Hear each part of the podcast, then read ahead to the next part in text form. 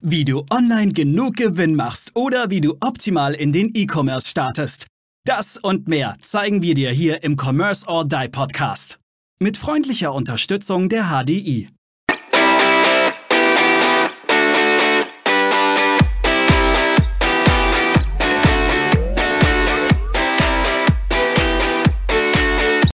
Hallo und herzlich willkommen zu einer neuen Folge hier im Commerce or Die Online Podcast. Heute haben wir wieder eine Interviewfolge und unser Interviewgast, der kümmert sich unter anderem um Unternehmen, die auch in Amerika sitzen, American Express. Ja, der kümmert sich unter anderem darum, äh, dass er auch seine Kunden sehr gut voranbringt, was seine Ergebnisse bei Trustpilot auch sagen. Und er ist auch in, im Forbes Agency Council, etwas, wo man definitiv, wo definitiv nicht jeder reinkommt. Er hat einen sehr sympathischen und angenehmen Akzent. Und ich sage einfach herzlich willkommen, Marcel Sattler. Servus auch von meiner Seite. Würdet ihr mich jetzt sehen, würdet ihr sehen, dass ich von dieser Intro schon leicht gerötet bin, einfach aus Scham, weil da, da, da muss man schon wieder einiges gut machen bei der Intro. Vielen lieben Dank fürs herzliche Hallo. Ja, und äh, mit dabei ist auch wie immer der Maurice, Maurice Hi. Emberger. Wir sprechen mit dem Marcel Sattler heute über das Thema Native Advertising. Und Native Advertising, da hat wahrscheinlich jeder, der zumindest schon mal ein bisschen was von Advertising gehört hat, ein paar Bilder im Kopf. Ähm, und wahrscheinlich kennen viele von euch, liebe Zuhörerinnen, liebe Zuhörer, Tabula, Outbrain und Co. Ähm, aber lasst uns doch hier einfach mal reinstarten und ich glaube, wir werden heute auch mit dem einen oder anderen Vorurteil gegenüber diesen Plattformen aufräumen. Äh, vielleicht, wir versuchen es zumindest. Jedenfalls starten wir rein. Ähm, Native Advertising, wie, wie definierst du, Marcel, Native Advertising? Mhm. Wir alle haben, wenn wir an das Thema bezahlte Online-Werbung denken, in der Regel Facebook und Google im Kopf. Das sind auch extrem große Player in dem Markt. Und was so gut wie keiner auf dem Schirm hat, ist das Thema Native Advertising. Wenn man jetzt aber auf sein eigenes Userverhalten denkt, dann ist man ja nicht nur auf Facebook unterwegs, auf Instagram unterwegs, auf TikTok unterwegs, sondern man ist im Internet generell unterwegs, auf zig Webseiten. Man schaut sich vielleicht die Nachrichten bei T-Online an, schaut sich irgendwelche lustigen Bilder bei Bild.de an, etc. Und wenn man dann runterscrollt bei den Beiträgen, dann sieht man auch mehr aus der Redaktion oder das könnte Sie auch interessieren. Und hier kommt das Thema Native Advertising ins Spiel, denn das, was man da unten sieht, sind gemischte Beiträge aus der, auf der einen Seite aus der Redaktion, auf der anderen Seite aber auch bezahlte Werbeanzeigen, die jedoch und deshalb das Wort Native Advertising, die jedoch nicht im ersten Blick als Werbeanzeige erkannt werden. Die sind häufig, ich sage jetzt mal, getarnt etc., wie wenn es ein redaktioneller Bericht wäre. Und gerade deshalb funktioniert es extrem gut, weil es eben nicht offensichtlich als Werbung daherkommt und ganz nebenbei auch jeden Tag allein in Deutschland, Österreich und der Schweiz zig Millionen Seitenaufrufe von den bekannten Seiten dahinter gibt. Ja, das ist, äh, das ist, finde ich, eine sehr, sehr gute Definition. Jetzt gibt es ja, ich lege da einfach mal so minimals den, den Finger in die Wunde, beziehungsweise was ich so teilweise sehe von Tabula und Outbrain. Ähm, und nein, ich bin nicht mit Adblockern unterwegs. und nein, auch nicht auf sonstigen dubiosen Seiten. Aber ich sehe ja dann, sehe da häufig so, ja, dieser Augenoptiker aus Aalen, also Aalen ist eine Stadt, die bei mir hier in der Nähe ist, äh, hat das winzigste Hörgerät, was weiß ich. Ne? Also so, ich nenne es jetzt mal ein bisschen clickbaity ähm, Anzeigen. Ähm, wie, also brauche ich das bei diesem Medium? Muss ich da wirklich so clickbaity rein oder sind die, die das halt machen, irgendwie einfach verzweifelt und äh, wissen eigentlich gar nicht, wie Native Advertising funktioniert? Ich gebe dir recht, es gibt viele, viele Clickbait-Anzeigen. Man muss hier auch tatsächlich ein bisschen unterscheiden. Ähm, wenn wir gerade aus der Sicht des Performance Marketing sprechen, dann wird, das, wird der CPM, also der Cost per Mill, der Tausender Kontaktpreis, am Ende auch runtergerechnet auf Durchklickrate, Cost per Klick etc. Und das Thema dahinter ist folgendes. Je clickbaitiger die Werbeanzeige ist, umso mehr Leute klicken auch drauf. Klar, ist irgendwie die logische Schlussfolgerung.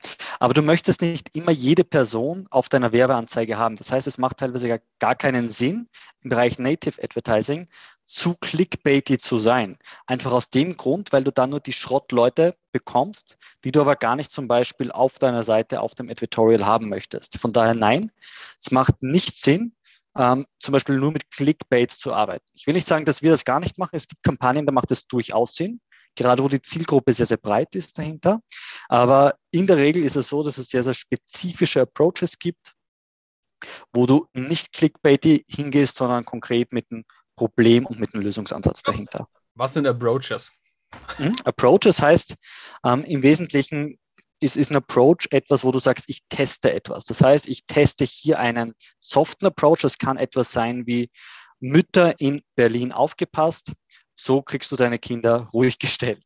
Mhm. Oder es kann auch etwas Hartes sein oder das Clickbaitige sein, ist einfach ein anderer Approach, dass man sagt, hey, das kleinste Hörgerät in allen weltweit etc.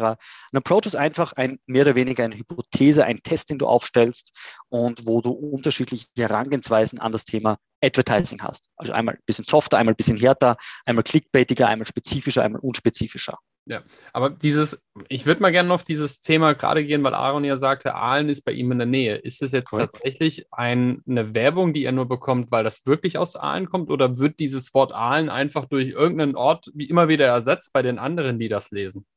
Es, es ist ein Platzhalter, der hier verwendet ja. wird. Das heißt, bei mir wird drinnen stehen, ähm, das kleinste Hörgerät von Graz bei ja. jemand anders, bei unseren Zuhörern hier vielleicht aus Berlin, aus Hamburg, aus München, aus Köln.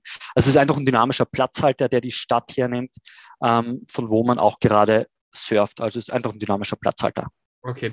Ähm, jetzt, okay, aber diese Platzhalter oder insgesamt diese Texte. Also unsere Zuhörerinnen und Zuhörer wissen, ich bin eine Reinkatastrophe, was Werbung attestieren geht. Aber wie sieht das denn jetzt tatsächlich aus? Ist das ein gut geschriebener Text oder sagst du, nein, das geht, geht viel besser? Wie muss denn so eine Werbeanzeige aussehen, dass sie tatsächlich konvertiert? Mhm.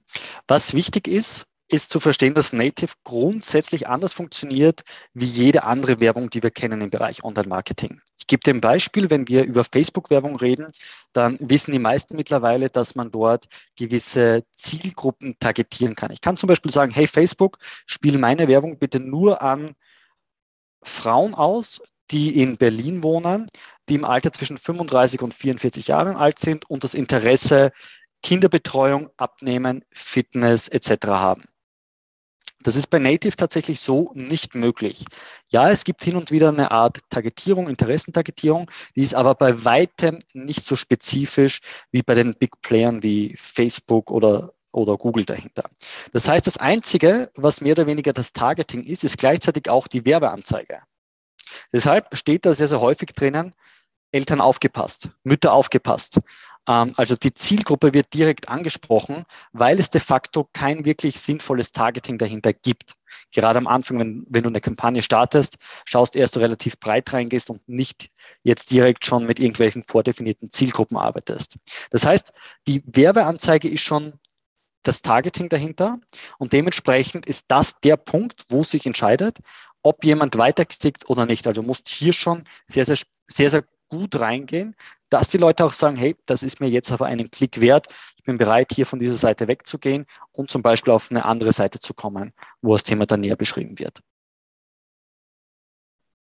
Okay.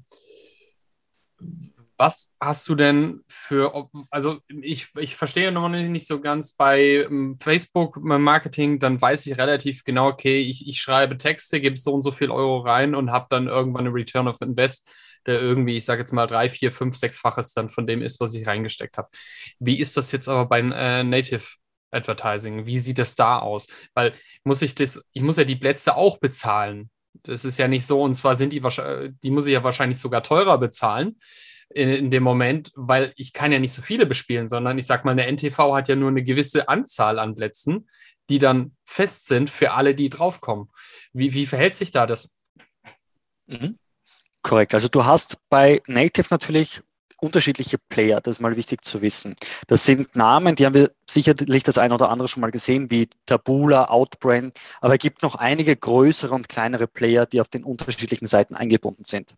Tabula und Outbrain sind so die größten und bekanntesten bei uns. Und dort ist es so, du hast bei Tabula und Outbrain zum Beispiel Black- und Whitelists. Bei Outbrain zum Beispiel gibt es Whitelisten, wo ich sagen kann, dass eine Whitelist, die funktioniert, wo ein Outbrain-Mitarbeiter diese Whitelist einspielt. Das ist zum Beispiel eine Performance-Whitelist, wo dahinter Placements sind, die tendenziell gut funktionieren. Und deine Werbeanzeige wird natürlich auch klassifiziert und eingeteilt. Das heißt, je hochwertiger, besser die ist, je besser sie eingeteilt wird, je besser der Bit ist, was das ist, sage ich dann gleich noch. Besser der Bit ist, umso besser wird die Werbeanzeige auch klassifiziert. Das siehst du als Werbetreibender nicht, aber dementsprechend bekommst du auch die besseren Plätze.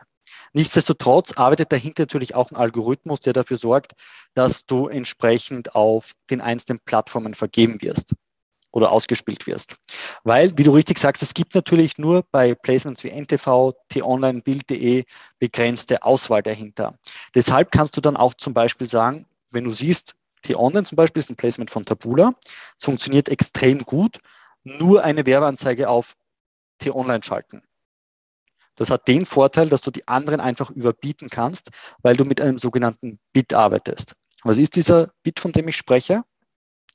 Bei, beim Thema Native hast du das Thema, dass du relativ wenig mit dem Algorithmus arbeitest. Bei Facebook ist es so, set it und forget it. Das heißt, ich stelle irgendwas ein und der Algo wird das schon für mich machen, wenn die Werbebotschaft und so weiter dahinter passt. Bei Native ist wirklich Handanlegen gefragt, weil du spielst das mehr oder weniger, spielst mit dem Bit. Der Bit ist einfach das, was du bereit bist, pro Klick beispielsweise zu zahlen. Du tastest dich hier so an den Peakpoint heran. Die Kunst dabei ist es, auf der einen Seite nicht zu hoch zu sein, weil sonst ist dein ganzes Budget auf einmal weg. Das werden die meisten haben, die einmal mit Native beginnen, die kennen das Thema. Die haben irgendwie 200 Euro Tagesbudget eingestellt, in der Früh gestartet Mittag war die Kohle weg. Die haben sich gefragt, hey, wo ist das Geld hin? Also einfach, das liegt häufig daran, dass der Bit zu hoch ist. Aber auf der anderen Seite, wenn du einen zu niedrigen Bit hast, wirst du nicht ausgespielt. Und mit einem zum Beispiel höheren Bit kannst du dafür sorgen, dass du auf den einzelnen Plattformen entsprechend besser ausgespielt wirst oder entsprechend generell ausgespielt wirst. Mal jetzt äh, noch, also erstmal danke dafür. Noch eine Frage. Es gibt ja auch das klassische Google Display Netzwerk, ne? Das, äh, das ja auch, ich sage jetzt mal so eine Art, du wirst mich jetzt bestimmt gleich äh, gedanklich hauen dafür, für diese Aussage, so eine Art von Native-Anzeigen. Es sind nicht direkt Native-Anzeigen, es ist schon eine Abgrenzung, aber äh, sie, sie wildern halt zum Beispiel teilweise in ähnlichen Platzierungen. Ja. Korrekt. Oder kämpfen um gleiche Platzierungen. Wie stelle ich denn jetzt als Werbetreibender sicher, ähm, dass ich mir da jetzt nicht selber Konkurrenz mache? Wenn ich, wenn ich jetzt Tabula Outbrain zum Beispiel über euch nutze und über ähm, und äh, über die Google Display zum Beispiel. Über Google Display auch reinfahre, ins Re übers Retargeting zum Beispiel. Genau, das ist sogar ein häufiger Anwendungsfall, ähm, dass man sagt, man schaltet initial Werbeanzeigen über Native, also Taboola, Outbrain und Co. und macht Retargeting einfach über, über das Google Display Netzwerk. Einfach weil du bei Google Display, es funktioniert einfach gut für Retargeting. Grundsätzlich muss man aber sagen, ich kann ja auch im im Google Display Netzwerk eine Neukunden, eine Kundengewinnungskampagne schalten. Das geht ja theoretisch auch. Da muss man ein bisschen unterscheiden, was so die Merkmale oder die Unterschiede sind zwischen Native Ads und Google Display. Google Display kennen wir alle. Das ist, du gehst auf irgendeine Seite, sind diese Werbebanner auf der Seite, die überall eingeblendet werden. Und der Unterschied ist hier bei Google Display ist es immer offensichtlich, dass es eine Werbung ist. Also ich check sofort, hey, das ist eine Werbeanzeige. Das, das wird nicht irgendwie das kommt nicht über die Bande oder sowas, sondern es direkt in your face, ist eine Werbung, ist eine Ad. Und du kommst dahinter dann auch hier relativ schnell auf eine Kaufseite, zum Beispiel im E-Commerce, auf Zalando oder sowas, äh, wo du dann konkret auf eine Produktseite kommst. Im Bereich Native ist es ein bisschen anders. Denn die Werbeanzeige an sich kommt schon mal nicht als reine Werbeanzeige her, sondern ist mehr oder weniger getarnt als Zeitungsartikel. Und das, was dann passiert, ist folgendes. In der Regel werden die Leute nicht direkt auf eine Verkaufsseite, Shopseite etc. weitergeleitet, sondern auf ein Advertorial. Was ist ein Advertorial? Ein Advertorial ist eine Seite, die schaut aus wie eine redaktionelle Seite, ist aber logischerweise keine redaktionelle Seite, sondern eine werblich gestaltete Seite. Das bedeutet, Seite schaut vom Layout her etc. aus wie ein Zeitungsbericht, heißt whatever, mein Thema 24.com ähm, und hat einen redaktionellen Text drinnen, der die, der, der eine Situation beschreibt, der auch Storytelling auffasst und der am Ende zum Beispiel einen konkreten Call to Action hat, eine konkrete Handlungsaufforderung. Die zum Beispiel ist, hey, sichere das Paket jetzt, indem du hier klickst. Und erst wenn die Leute hier draufklicken, kommen sie zur eigentlichen Verkaufsseite. Und das ist der wesentliche Unterschied zwischen Google Display Netzwerk und Native Ads. Google Display Netzwerk kommt halt offensichtlich als Werbung her. Und Native Ads sind, ich sag mal, getarnt als Bericht dahinter. Es wird dann häufig noch unterstützt durch das Editorial, was ich jetzt gerade genannt habe. Und erst dann kommt mehr oder weniger der Verkauf. Also es ist ein mehrschichtiger Verkaufsprozess. Okay, das heißt, du baust einen viel längeren Funnel auch auf. Baut das mehr Trust auf beim, beim, beim Käufer, beim Konsumenten ähm, als das andere? Du tust in der Regel, also ja, der Funnel ist länger, korrekt. Du tust in der Regel leichter, eine größere Zielgruppe zu erreichen, weil folgendes ist der Fall. Die Leute schauen Anders gesagt, wann schaut jemand auf Instagram? Auf Instagram siehst du Leute, die jetzt gerade an der Bushaltestelle warten, schnell mal durch den Feed swipen ja. und sobald der Bus da ist, schließen sie das Zeug, steigen in den Bus rein, ist schon wieder weg. Keine ja. Ahnung mehr, was da drinnen war. Und bei Native ist es so, dass sich Leute in der Regel Zeit nehmen, jetzt Zeitung zu lesen. Das machen sie in der Mittagspause, am Abend mit dem Tablet auf der Couch etc. Und die Leute sind in einem Lesemodus drinnen. Und dementsprechend sieht er einen Bericht und das interessiert ihn jetzt zum Beispiel eine Native Ad, klickt drauf und kann hier weiterlesen. Er wird in seinem natürlichen Leserhythmus, Lesefluss nicht gestört. Plus, wenn man sagt, man möchte eine breite Zielgruppe erreichen, hat man den Vorteil, dass man die Leute durch das Editorial qualifiziert und ähm, auf die Möglichkeiten dahinter aufmerksam macht. Und häufig ist es so, das Produkt kannst du nicht in einer einfachen Werbung erklären. Mhm. Dahinter braucht man oft eine Geschichte, eine Story dahinter. Zum Beispiel, warum ist eine Risikolebensversicherung für mich relevant? Ähm, da arbeiten wir zum Beispiel mit Stories dahinter, mit einem Storytelling-Ansatz, dass die Leute sehen, hey, sowas brauche ich auch dahinter. Und dementsprechend schaffen wir es dann auch, die Überleitung zu schaffen zum wirklichen Produkt.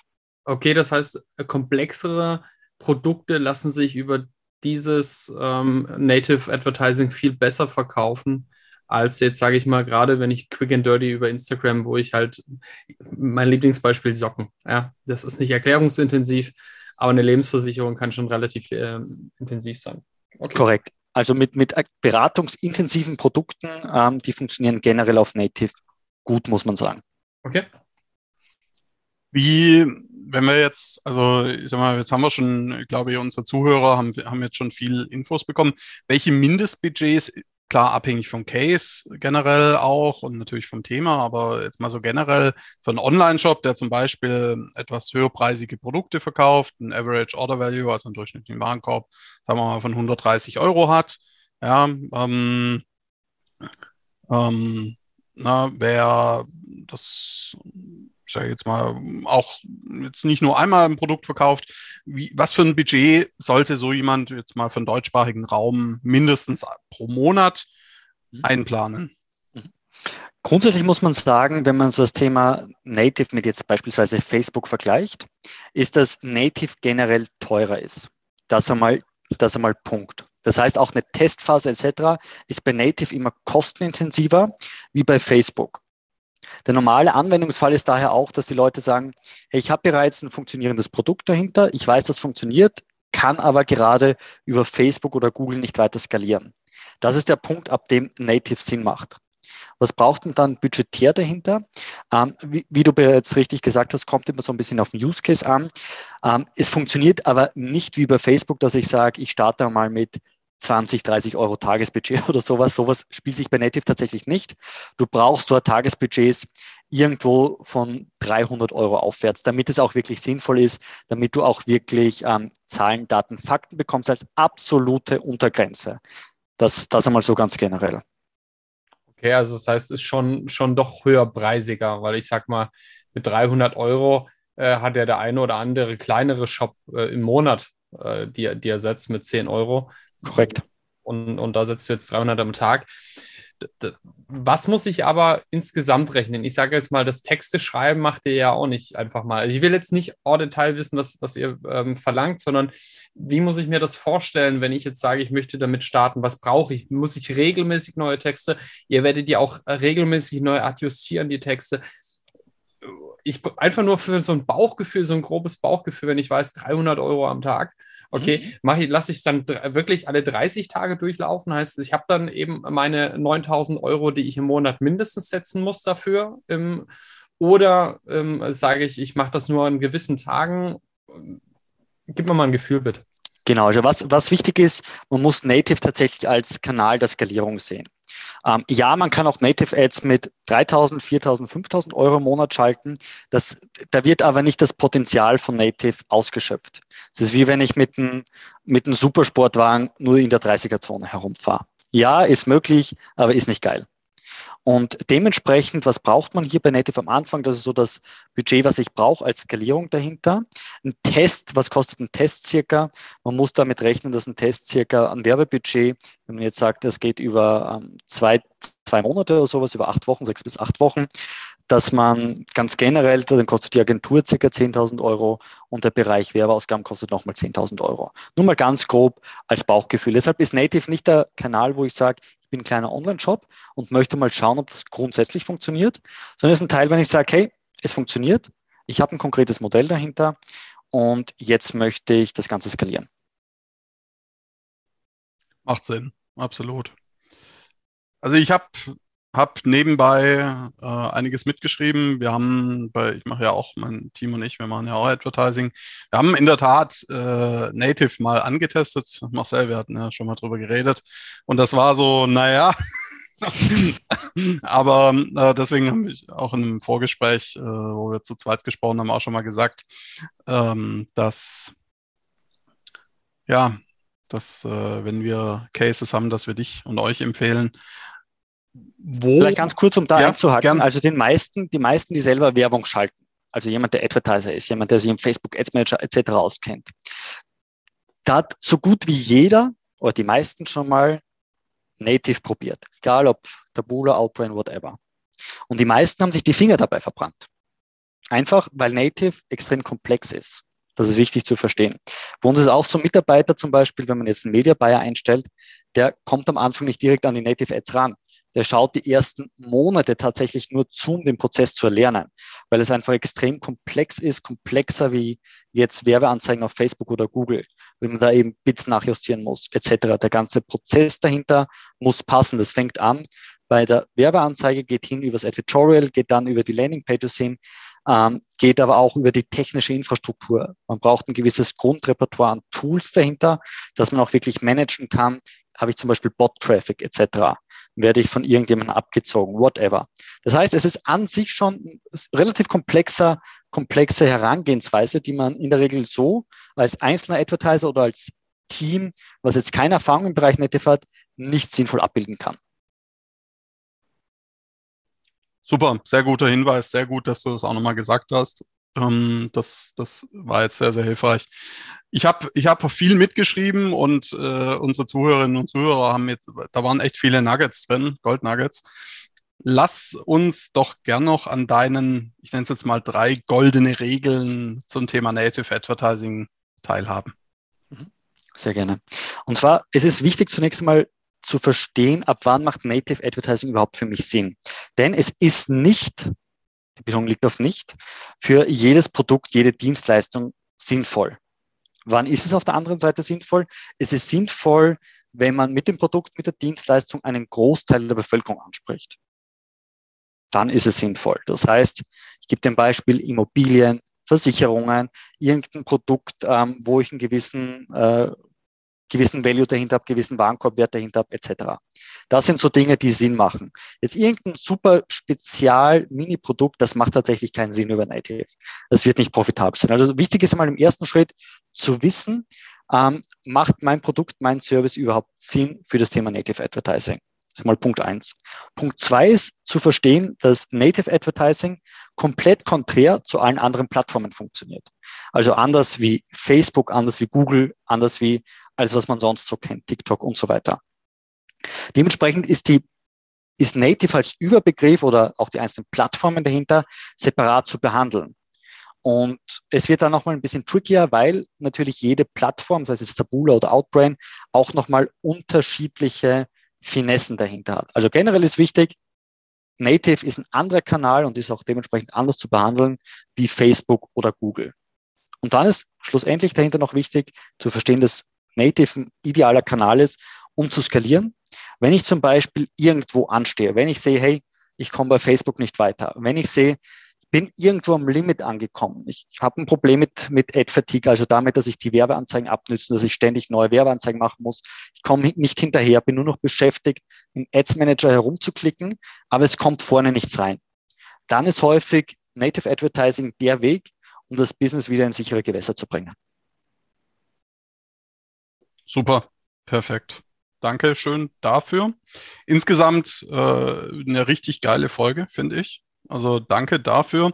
Marcel, wo findet man denn mehr über dich? Welche, wir verlinken das natürlich in den Show Notes, aber wo findet man mehr über dich, mehr über euch? Jawohl, äh, und zwar du kannst dir mehr über uns anschauen, wenn du einfach ins Internet gehst und auf purple-black.com gehst. Dort findest du mehr Infos über uns und kannst natürlich auch mit uns in Kontakt treten etc. Super.